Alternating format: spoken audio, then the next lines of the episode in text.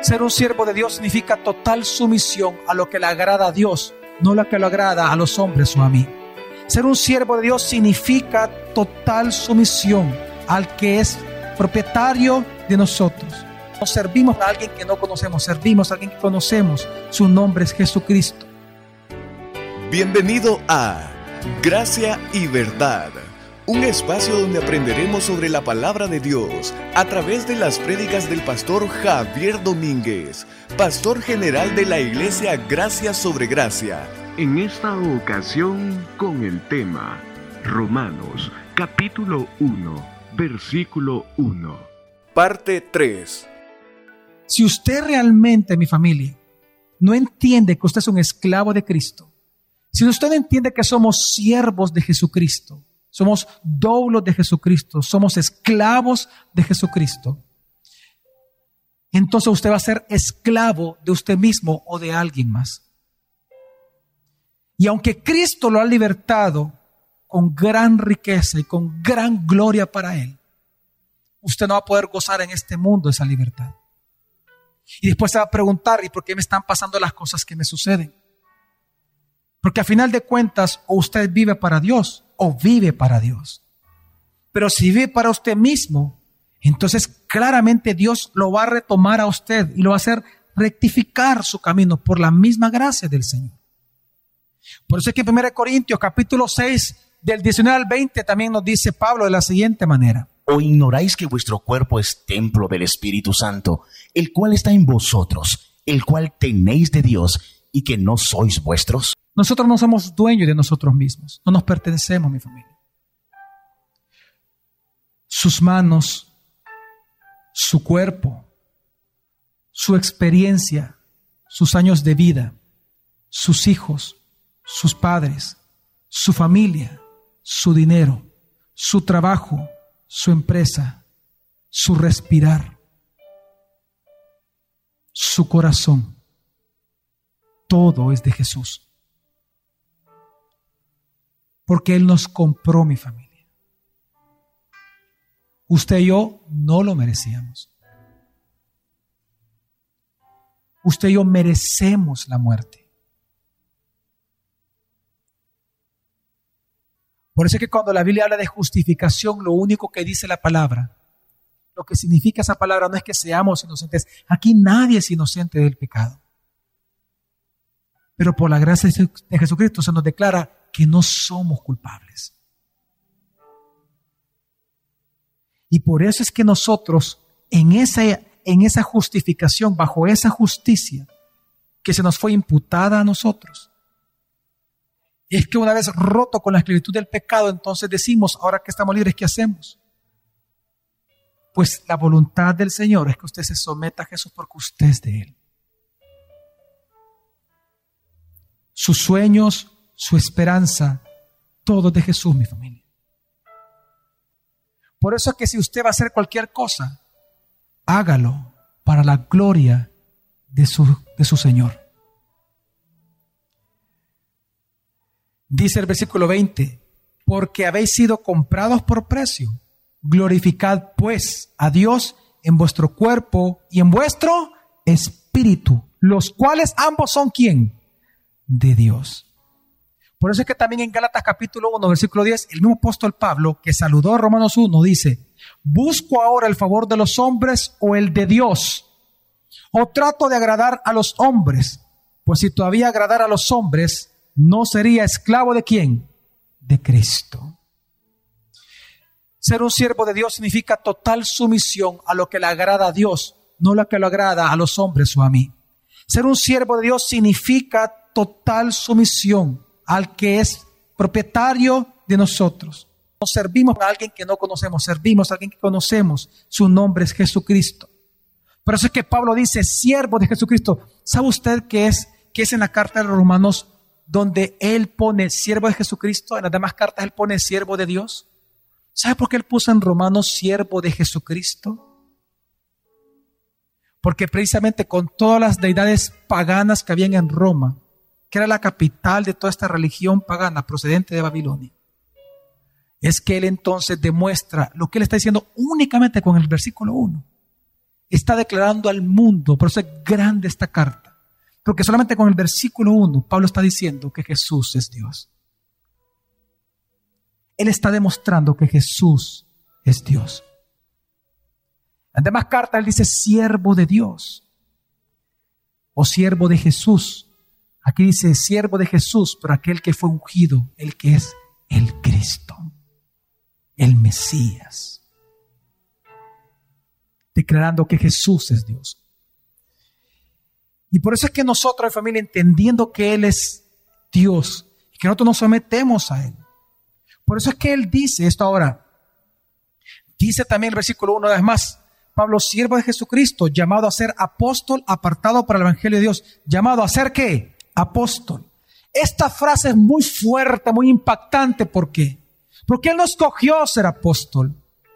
Él no dijo, yo quiero servir en esto a Dios. Simplemente Él fue obligado por el Espíritu. Y cuando digo obligado es que es todo, dice la palabra, que el amor de Cristo lo constriñe a hacer la voluntad del Señor. Él fue cautivado por Jesús, recibió el llamado y por lo tanto él fue apartado para eso. La pregunta es cuándo él fue apartado para esto. Porque él dice que él no eligió. Es donde Dios te está llamando.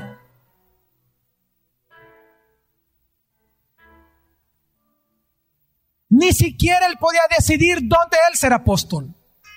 Él es un esclavo. Él tiene que escuchar la voz del Señor. Dime dónde tú quieres que sirva. Ve ahora ya. Señor, quiero ir a Troas. No, a Troas no vayas. Tienes prohibido, le dijo el Espíritu Santo, no puede ir a Troas. Hace menor, no podía ir. Se fue por Macedonia. Porque eres un qué? Un esclavo de Cristo. Él no elige, él no decide, él dice, me gusta esto. Él come lo que su padre quiere que come. Él habla lo que su padre dice que habla. Él va donde su padre dice que él tiene que ir porque él es un esclavo. También hemos recibido un llamado del Señor. Usted no elige un lugar porque le gusta. Y viene Pablo, y por eso es que él dice en 1 Corintios 15, del 7 al 9, él mismo dice cuando él fue apartado para este llamado. Después, sigue, sí.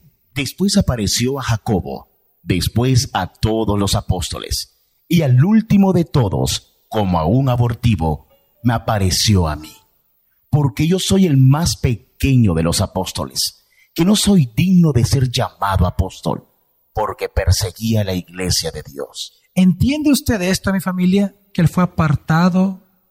¿Entiende usted de que él fue el pequeño, más pequeño de los apóstoles por cuanto él fue un perseguidor de la iglesia? Ahora, ¿Cuál fue la comisión que Jesús le entregó cuando se le apareció a él? En Hechos 26 se nos dice también que Jesús le dijo a él, pero levántate y ponte sobre tus pies, porque para esto he aparecido a ti, para ponerte por ministro y testigo de las cosas que has visto y de aquellas en que me apareceré a ti, librándote de tu pueblo y de los gentiles a quienes ahora te envío para que abra sus ojos, para que se conviertan de las tinieblas a la luz, de la potestad de Satanás a Dios, para que reciban por la fe que es en mí perdón de pecados y herencia entre los santificados. Lo grande en la vida de Pablo no fue lo que él sufrió, no fue su experiencia, no fue su inteligencia, fue el llamado que Jesús mismo le hizo. Por eso es que dice en Romanos 1.1 una vez más, Pablo, siervo de Jesucristo, llamado a ser apóstol, apartado para el Evangelio de Dios. ¿Cuándo Dios lo apartó, mi familia? ¿Cuándo es que Dios ejecutó esta voluntad en él? Dice Gálatas capítulo 1, versículo 15. Esto es importante para usted y recuerde y nunca olvide este versículo. Dice la palabra del Señor así.